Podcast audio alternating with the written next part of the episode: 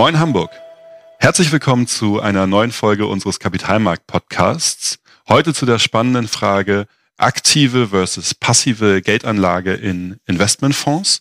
Mein Name ist Jan Schlumberger und ich habe mir zu dem Thema unseren Fondsspezialisten Fabian Ewald eingeladen. Moin Fabian. Moin moin. Wir wollen uns ja heute mit dem Thema beschäftigen, aktive Investmentfonds versus passive Fonds, also aktive Investmentfonds gegen ETFs. Vielleicht vorab eine Definition von beiden Produkten der Vollständigkeit halber.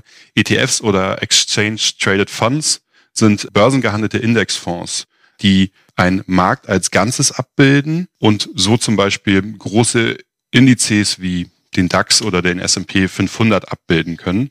Man spricht von einer passiven Anlagestrategie, denn es gibt keinen Fondsmanager, der aktiv Titel nach zum Beispiel Renditepotenzial auswählt, sondern die Aufteilung in ETFs erfolgt automatisch oder computergesteuert, genau wie im Index. Aktive Investmentfonds demgegenüber werden aktiv, wie der Name schon sagt, von einem Fondsmanagement gesteuert und optimiert. Und das Fondsmanagement versucht, eine überdurchschnittliche Rendite durch die Auswahl von entsprechenden Investmenttiteln zu erzielen und idealerweise die Wertentwicklung des Marktes zu übertreffen. Hab ich das aus meiner laienhaften Definition richtig dargestellt oder fehlt etwas? Also auf jeden Fall schon mal großartig. Ich kann ja noch mal ein paar, ein paar Ergänzungen machen, weil ich häufig den Eindruck habe, dass das so ein bisschen durcheinandergewürfelt wird, weil ETF ist nicht irgendwie ein Begriff, der jetzt schon automatisch mit einer Assetklasse sozusagen um die Ecke kommt, sondern es ist im Grunde auch nur das Vehikel oder der Mantel, wie du schon richtig gesagt hast. Also im Grunde ist es ein börsengehandelter Fonds, und ein Fonds, wie auch jetzt ein aktiver Fonds, der kann natürlich dann entweder in Aktien anlegen, der kann in Anleihen anlegen, der kann auch in, in beides anlegen. Das kommt also immer darauf an, worauf sich der ETF dann am, am Ende bezieht. Häufig spricht man von Aktien-ETFs. Es gibt aber auch Anleihen-ETFs und wie gesagt auch durchaus Misch-ETFs. Du hast auch gesagt oder erwähnt bezüglich der Indexabbildung. Und das ist auch wirklich der, ich würde mal sagen, 99 Prozent der Regelfälle, gerade in Deutschland oder auch Europa, heißt ETF letztlich, dass ein Index abgebildet wird, wie zum Beispiel der DAX oder MSCI World, die hattest du ja auch, auch erwähnt. Es ist rein theoretisch auch möglich, dass auch hier durchaus auch ein aktiver Ansatz gefahren wird, auch in einem ETF. Das ist aber, wie gesagt, in Europa eher weniger der Fall. Das findet man durchaus auch in den USA zum Beispiel auch mal wieder, wo dann ETFs dann aber auch ein bisschen mehr kosten, sage ich mal, um dieses aktive Management dann auch zu bezahlen. Aber wie gesagt, der absolute Regelfall, gerade in Deutschland, gerade in Europa, ist die Indexreplikation, also Indexabbildung. Und da kann man natürlich von Standardindex wie jetzt ein DAX ausgehen oder auch besondere Themenindizes, die dann abgebildet werden. Mhm, spannend. Vielen Dank für die Ergänzung nochmal. Lass uns mal einmal auf die wesentlichen Unterscheidungsmerkmale der beiden Produktkategorien schauen. Der erste Faktor, der einem ja sofort in, in den Kopf springt, ist das Thema Kostenquote. Kostenquote ist ja auch, wenn man, ich google jetzt einfach mal das Thema ETF, der erste Punkt ist immer das Thema Kosten. Lass uns da einmal ein bisschen auf das Thema eingehen. Generell gibt es ja die Meinung, ETFs sind günstiger als aktiv gemanagte Fonds. Und wenn man sich die Kostenquoten so anschaut, ist das Argument durchaus richtig. Bei ETFs habe ich ja keinen aktiven Steuerer, kein, kein Fondsmanagement im Hintergrund, sondern eine automatisierte Handhabung. Das heißt, das Thema Kosten muss automatisch günstiger sein. Gibt es eine Faustregel, inwieweit die Kosten voneinander differieren können? Naja, du hast halt auch diesen ganzen, das hast du ja auch gesagt, diesen, diesen ganzen Apparat ja nicht. Also du brauchst keine Analyse fahren. Warum auch? Du bildest ja eigentlich nur Titel ab, die in einem Index ohnehin nach den Indexkriterien zusammengesetzt sind. Die bildest du dann im Grunde nur ab. Natürlich gibt es auch da ein Fondsmanagement, was dann letztlich dann ja auch dafür sorgt, dass die Gewichtungen so stimmen, dass das rebalanciert wird und letztlich dann auch ein solides Investment ist. Also das auf jeden Fall. Aber die haben natürlich diesen ganzen Apparat an Research nicht und an, ich sag mal, auch Unternehmensbesuchen, die dann auch gemacht werden. Die müssen ja auch nicht gemacht werden, würden ja nur Kosten verursachen und wenn man ohnehin weiß, dass man das nur wie ein, wie ein Index abbildet.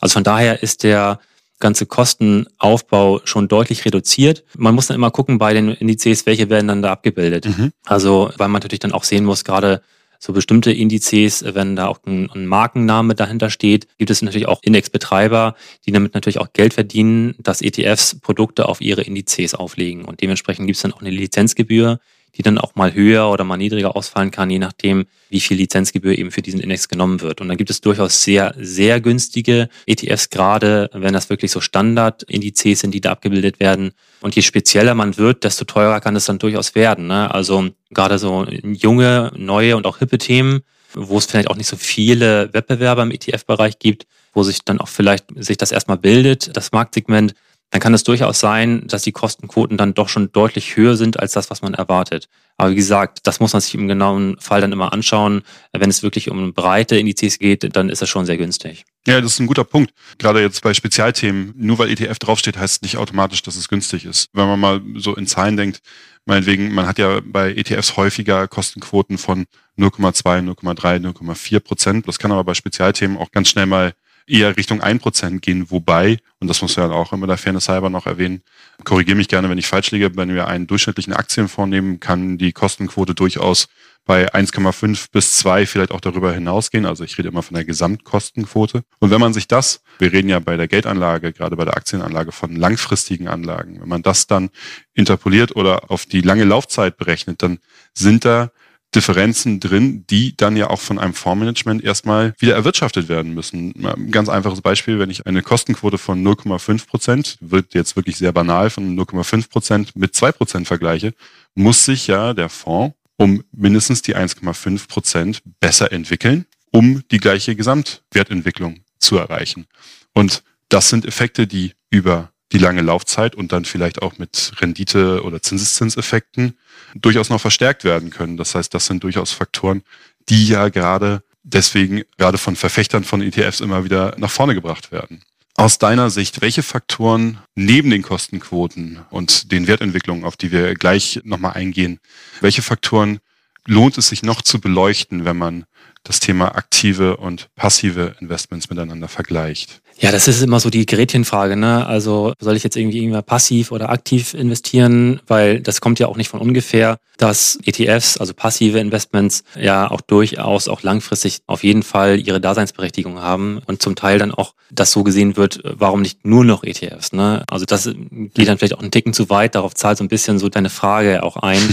Also wie kann man die eigentlich beide zueinander führen? Weil durchaus, wenn ich jetzt Kostenquoten mal bei einem ETF von 0,50 vergleiche, mit, ich sag mal, irgendwie 1,50 bei einem aktiven Fonds, dann muss ich halt diese 1% aufholen und das auch jedes Jahr. Ne? Und da kann sich dann auch durchaus ein Rückstand aufbauen, wenn ich das als Fondsmanager eben nicht schaffe, diesen, diesen Rückstand halt aufzuholen. Und man muss halt schon sagen, es gibt wahnsinnig viele aktive Fonds am Markt und auch da kann man auch sehr große Qualitätsunterschiede auch feststellen. Wir gucken uns äh, zum Beispiel, und das ist auch ein wichtiger Punkt, eben um halt diesen Vergleich ETF versus aktiver Fonds dann auch konkret mal zu beleuchten, bietet jetzt eigentlich der aktive Fonds einen Mehrwert.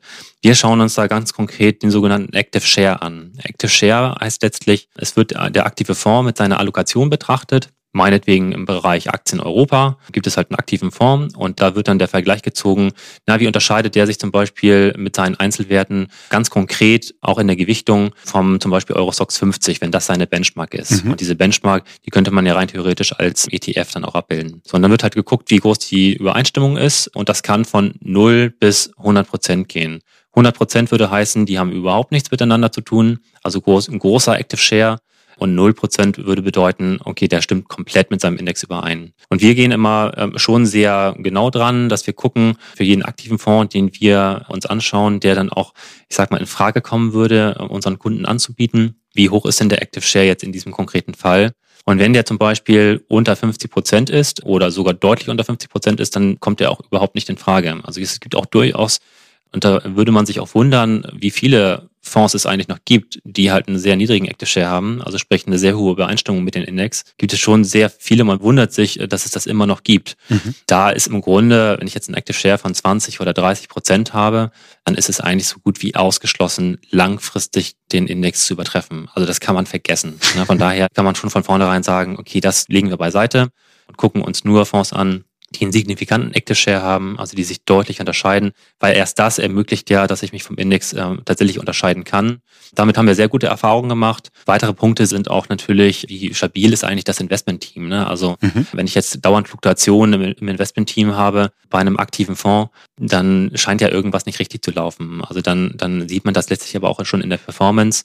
Aber im Grunde geht es halt um ein rundes Bild, Active Share im Zusammenhang mit einem stabilen, langjährig zusammenarbeitenden Investmentteam, einem ordentlichen Rendite-Risikoprofil. Wir gucken uns natürlich auch an, wie erfolgreich ist denn der aktive Fonds im Vergleich zum Index und was dann letztlich dann auch Maßnahmen mit sich bringen muss, wenn der aktive Fonds langfristig halt auch tatsächlich seinen Index nicht schlagen kann. So, das muss natürlich dann bei uns dann auch Auswirkungen haben, hat es auch. Aber wir haben sehr gute Erfolge, wie gesagt, damit aktive Fonds zu selektieren, die tatsächlich auch einen Mehrwert haben. Und es geht halt in dem Sinne dann auch nicht darum, entweder nur das oder nur das, sondern eine gute, ausgewogene Mischung zwischen ETF und aktiv ist sicherlich das Beste, was man machen kann. Gerade so, wie wenn man jetzt auch sagen würde, okay, ich, ich ähm, diversifiziere mich über Anlageklassen wie Renten und Aktien, ich diversifiziere mich über Investmentstile wie, wie Wachstum und äh, Value. Äh, und dann ist es natürlich auch sinnvoll, dass man sich diversifiziert auch über die Vehikel, ne? also dass man dann aktive und passive dann auch miteinander mischt. Gerade weil man natürlich bei dem Aktiven dann natürlich auch immer noch mal jemanden an der, an der Hand hat, der die Hand am Steuer hat. Ne? Also wenn es tatsächlich an den Märkten ruppiger wird, dann fährt der ETF natürlich äh, trotz seiner Vorteile komplett mit nach unten so wie er auch nach oben gefahren ist. Mhm. Bei dem Aktiven hat man immer noch jemanden, der sichernd eingreifen kann, vielleicht auch noch nicht nur reaktiv ist, sondern auch proaktiv Vorsichtsmaßnahmen dann auch treffen kann, Absicherungsmechanismen mit einfließen lassen kann. Das ist alles in einem passiven Produkt, ETF-Produkt, der einen Index abbildet, halt so nicht möglich. Von daher ist es, ist es da auch geboten, durchaus da eine gute Aufteilung zu machen. Das ist sehr spannend, auch wie du das erläutert hast. Gerade ein Argument ist ja immer wieder gewesen, die meisten aktiven Fonds schlagen ja gar nicht ihre Benchmark. Und das ist ein Argument, das ja durchaus nicht vom Tisch zu wischen ist. Aber es geht dann am Ende darum, die richtigen aktiven Fonds und Fondsgesellschaften anhand der Kriterien, die du gerade skizziert hast, auszuwählen und am Ende eine Mischung zu finden. Ja, ein ETF spiegelt einen Index. Ich habe dich vorhin gehört, zu 99 Prozent einen Index wieder. Es gibt auch andere Varianten davon. Das heißt, wir haben hier wirklich eine Spiegelung des Marktes und wir haben bei einem aktiven Fonds den Ansatz eines ja, eines Schlagen des Marktes. Das heißt, wenn wir diese beiden Themen zusammenbringen, diese beiden Stile zusammenbringen, dann können wir quasi aus beiden Vorteilstöpfen persönlich schöpfen. Am Ende läuft es tatsächlich darauf hinaus, was du gesagt hast. Wir brauchen eine Diversifikation über beide Varianten. Wenn wir beide Varianten als Privatanleger zusammenbringen, können wir darüber etwas sehr Positives für das, das eigene Portfolio erwirtschaften. Vielleicht ein Punkt noch, den du angebracht hattest. Ein Fondsmanagement kann aktiv eingreifen in verschiedenen Marktphasen. Das finde ich ist nochmal ein wichtiger Punkt. Das heißt, wenn ich ein entsprechendes gutes Fondsmanagement selektiert habe und ihm das Vertrauen gegenüber ausspreche und mein Geld anvertraue, dann habe ich hier nun mal ja ein Counterpart gegenüber in entsprechenden Marktphasen. Nehmen wir mal den Fall, Märkte gehen nach unten. So würde ja ein ETF das eins zu eins abbilden. So kann ein aktiver Fonds das noch etwas abpuffern, indem zum Beispiel Investments zurückgefahren werden oder Quoten zurückgefahren werden. Jetzt wollte ich eigentlich am Ende noch auf die Frage, was ist eigentlich besser? Das hast du aber schon, das hast du eigentlich schon sehr schön beantwortet. Deswegen möchte ich das auch gar nicht wiederholen. Aus meiner Sicht allerdings nochmal zwei, drei Gedanken dazu. Und das sind Gedanken, die sowohl für Einmalanlagen als auch für ratierliches Sparen oder regelmäßiges Sparen gelten. Wenn es darum geht, breite Investments, breite Märkte abzubilden, dann führt nach meiner Meinung kaum ein Weg an ETFs vorbei. Das Hauptaugenmerk liegt einfach auf den Kostenquoten, die das sehr, sehr viel attraktiver machen als andere Fonds. Zum Beispiel, wenn wir den Active Share damit reinnehmen in die Überlegung, wie du ihn dargestellt hast. Man muss noch dazu sagen, genau ein Punkt ist natürlich, dass die günstig sind, die ETFs. Man muss auch sagen, gut handelbar natürlich auch über die Börse. Das muss man ja auch erwähnen. Stimmt, guter Punkt. Dass es wirklich gut handhabbar und handelbar ist. Man muss natürlich auch mal aufpassen, dass man da nicht irgendwie ein Hobby draus macht, ETFs dauernd hin und her zu traden sozusagen weil da natürlich dann auch ein Stück weit die Transaktionskosten dann ja auch wieder die Kosten in die Höhe treiben. Ne? Also das wäre dann vielleicht dann auch nicht zu gut, aber zumindest kann man da über die Handelbarkeit seine Idee doch relativ effizient umsetzen. Ne? Das ist zumindest auch nochmal zu erwähnen. Und das ist auch mal ein guter Punkt, Transparenz. Es wird bei ETFs auch sehr groß mhm. geschrieben, weil man letztlich dann auch über die Anbieter einen relativ guten Einblick hat, wie letztlich die konkrete Ausgestaltung ist. Letztlich werden ja die Indizes dann auch nur abgebildet und das wird im Grunde dann auch nur wiedergegeben. Also muss man jetzt auch nicht zu hoch aufhängen. Aber im Grunde hat man dann sehr guten Durchblick auf das Engagement. Das sind im Grunde dann auch wirklich die wesentlichen positiven Punkte. Genau. Stimmt, das sind nochmal wichtige Punkte. Sehr, sehr gut, dass wir die noch mit auf den Tisch bringen ähm, und nochmal mitnehmen. Jetzt hast du allerdings so ein bisschen meinen mein epischen Aufbau auf das Finale. Oh. Bist du reingegritscht, aber das ist okay. Ich, ich versuche das nochmal aufzunehmen. Gar kein Problem. Also, breite Marktinvestments, ETFs, da führt kein Weg dran vorbei. Ich glaube, da sind wir uns einig, oder Fabian? Ja, auf jeden Fall, genau. Allerdings nicht nur, sondern gerade in der Kombination mit einem aktiven Investmentansatz, gerade in der Kombination mit, wenn es darum geht, Anlagethemen, Anlagetrends abzubilden, da spielen aktive Fonds gerade ihre Stärke aus, wenn es um das Thema Vertrauen, was ja auch ein maßgeblicher Punkt in der Geldanlage ist. Da haben aktive Fonds ganz klar ihre Stärken. Und am Ende geht es darum, die beiden Themen so miteinander zu kombinieren und miteinander zu verzahnen, dass für den Privatanleger, für die Privatanlegerin ein positives Ergebnis dabei rauskommt. Und das ist auch ein Punkt, warum wir uns heute noch mit diesem Thema beschäftigt haben.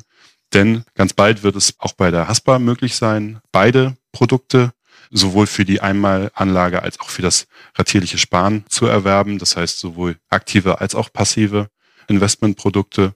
Wenn es da bei Fragen bzw. bei Beratungsbedarf helfen die Kollegen und Kolleginnen in den Filialen immer sehr, sehr gern weiter.